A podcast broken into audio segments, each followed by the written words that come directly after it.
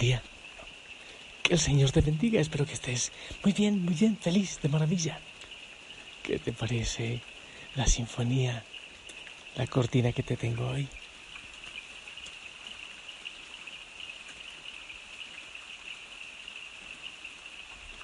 La verdad, sí. Estoy feliz en Betel, en la montaña del silencio. Aún todo está en penumbras. Todo está oscuro. Estoy aquí con, con mi material de grabación y el Santísimo aquí a mi espalda.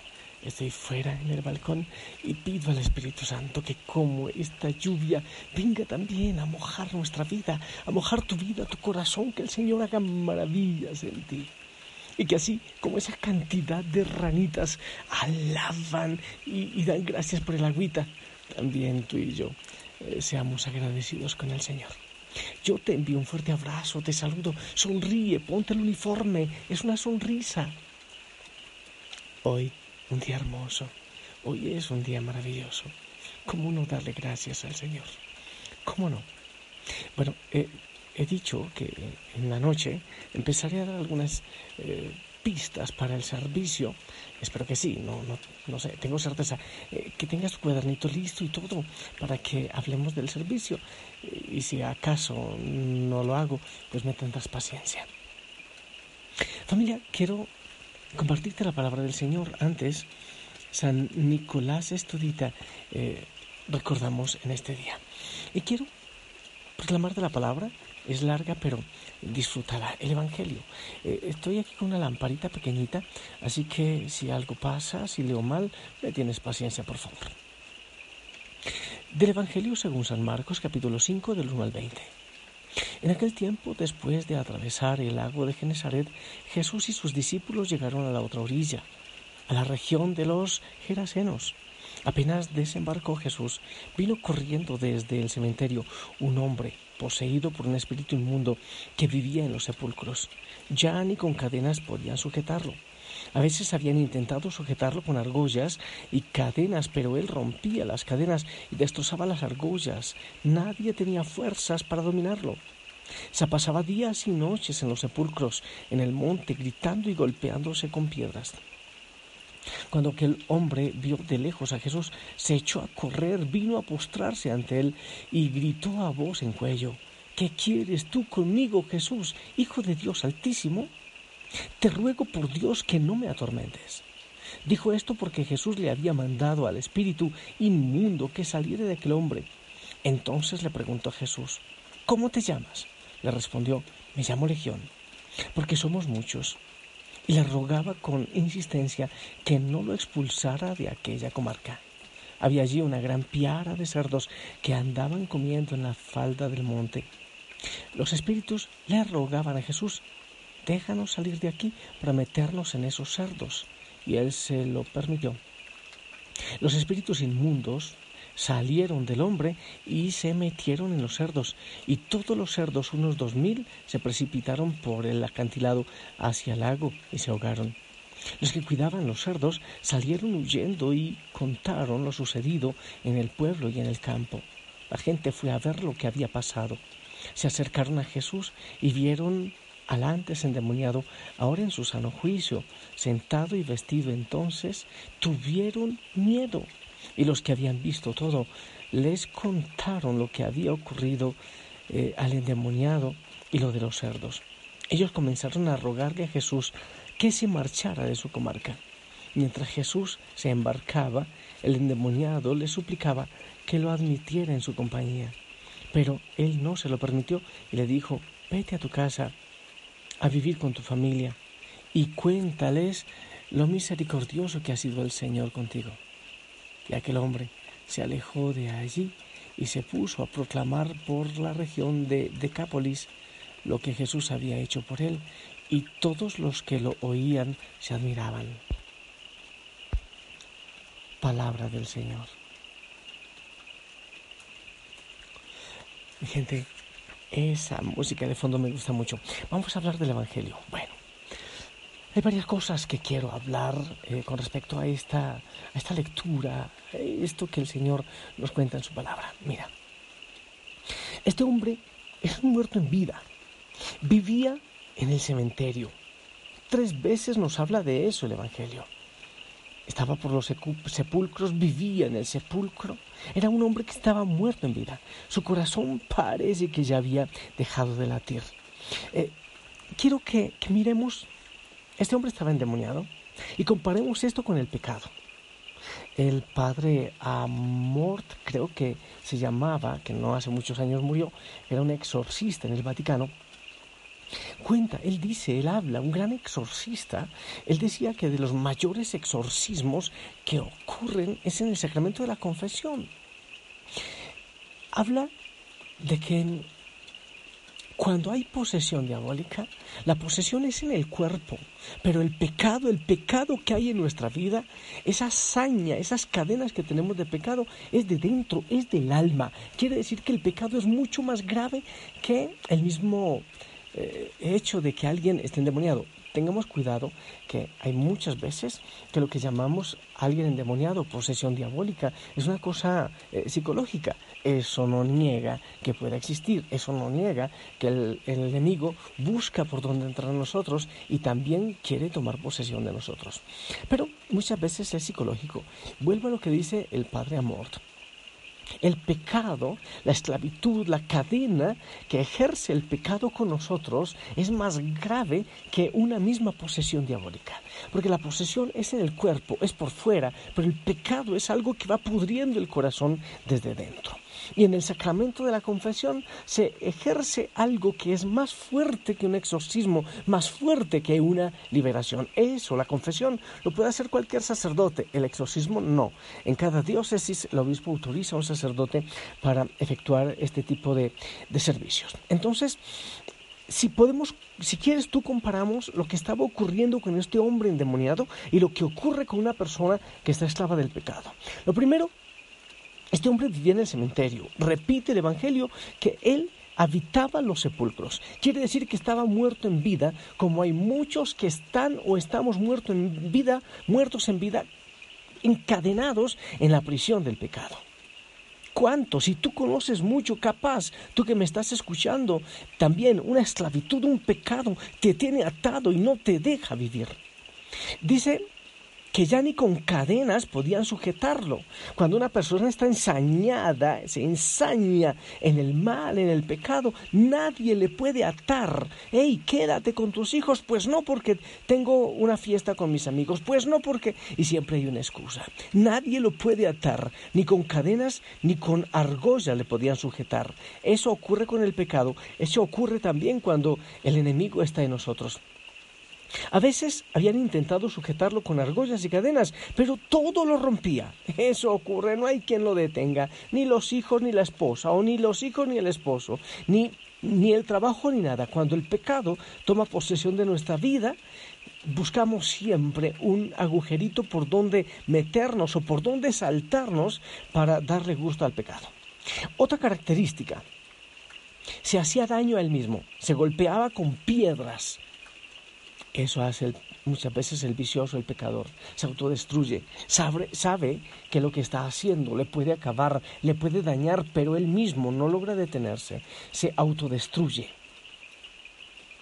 Sigamos, continuemos. Dice pues, eh, esto es importante para, para ir cerrando esta parte.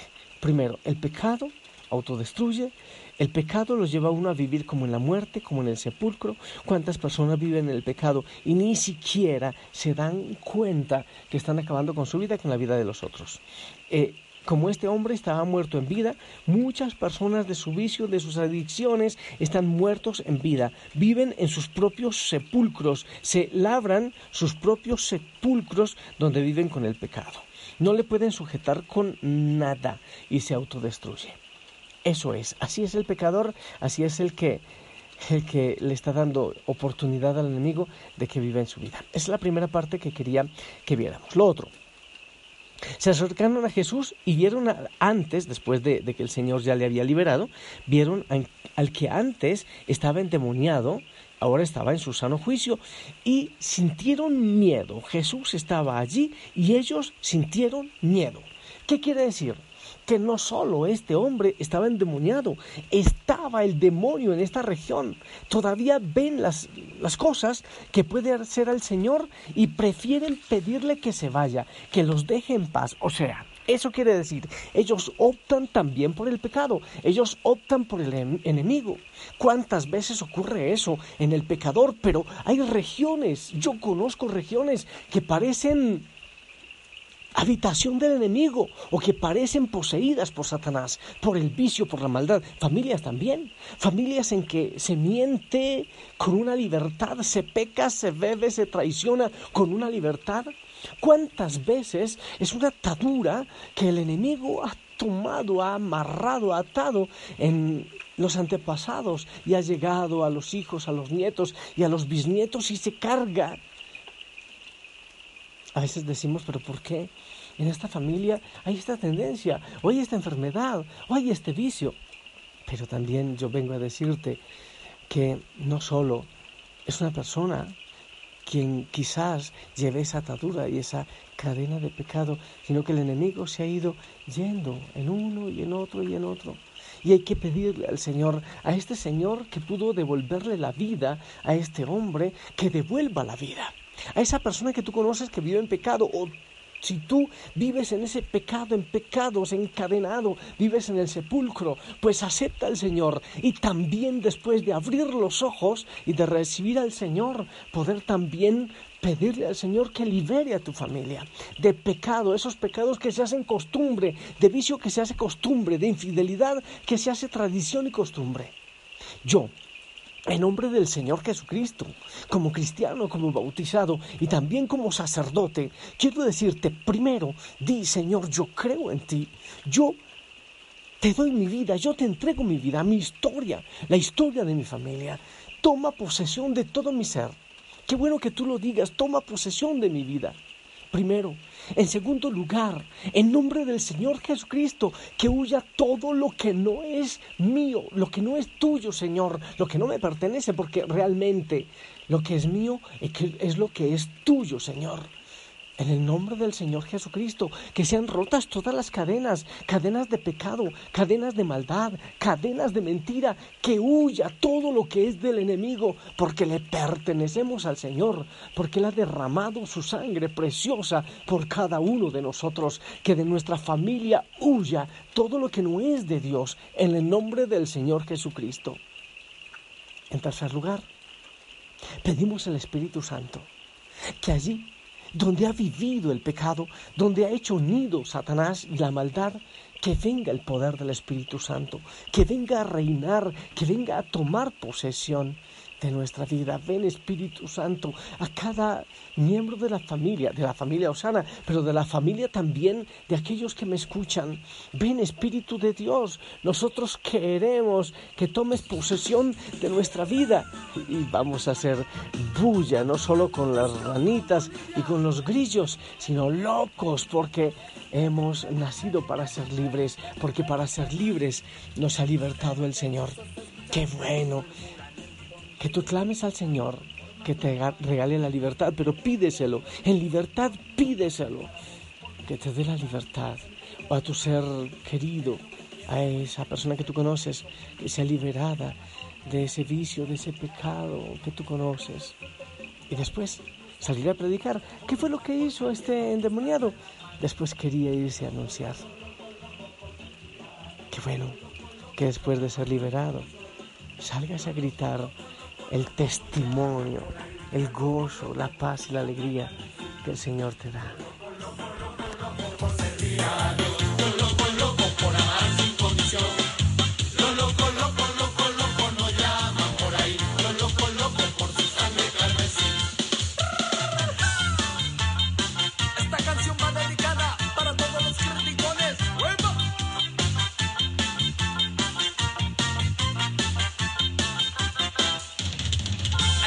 En la misma iglesia no dejan de criticar y hasta se unen para fiscalizar.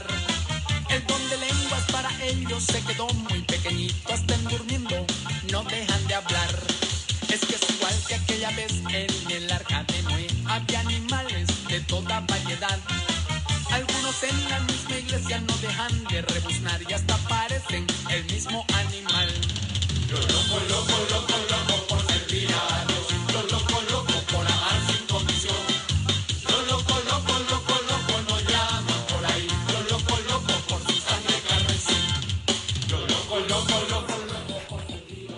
Locos, Señor, locos por amor, por amarte. Yo te pido, Señor, que derrames bendición, que cubras con tu sangre preciosa a cada hijo, a cada hija que se une en oración conmigo en esta mañana, en este día. Cubro, Señor, con tu sangre preciosa el trabajo, la casa, a cada uno de los miembros de su familia. Que vengas tú, Señor, con libertad, con paz, que huya toda cadena de pecado, toda atadura de pecado que haya en sus vidas. Bendito sea, Señor, y que después puedan salir a predicar, a anunciar tu nombre. Bendito sea, Señor, para que muchos, muchos, muchos te amen, para que muchos puedan vivir en la libertad, para que tú, Señor, puedas empezar a cumplir en cada uno de ellos ese sueño que tienes con tus hijos, con tus hijos amados.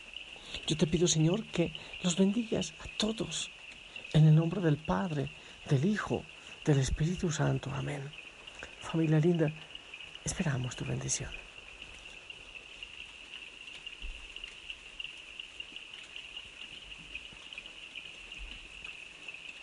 Amén, amén. Gracias.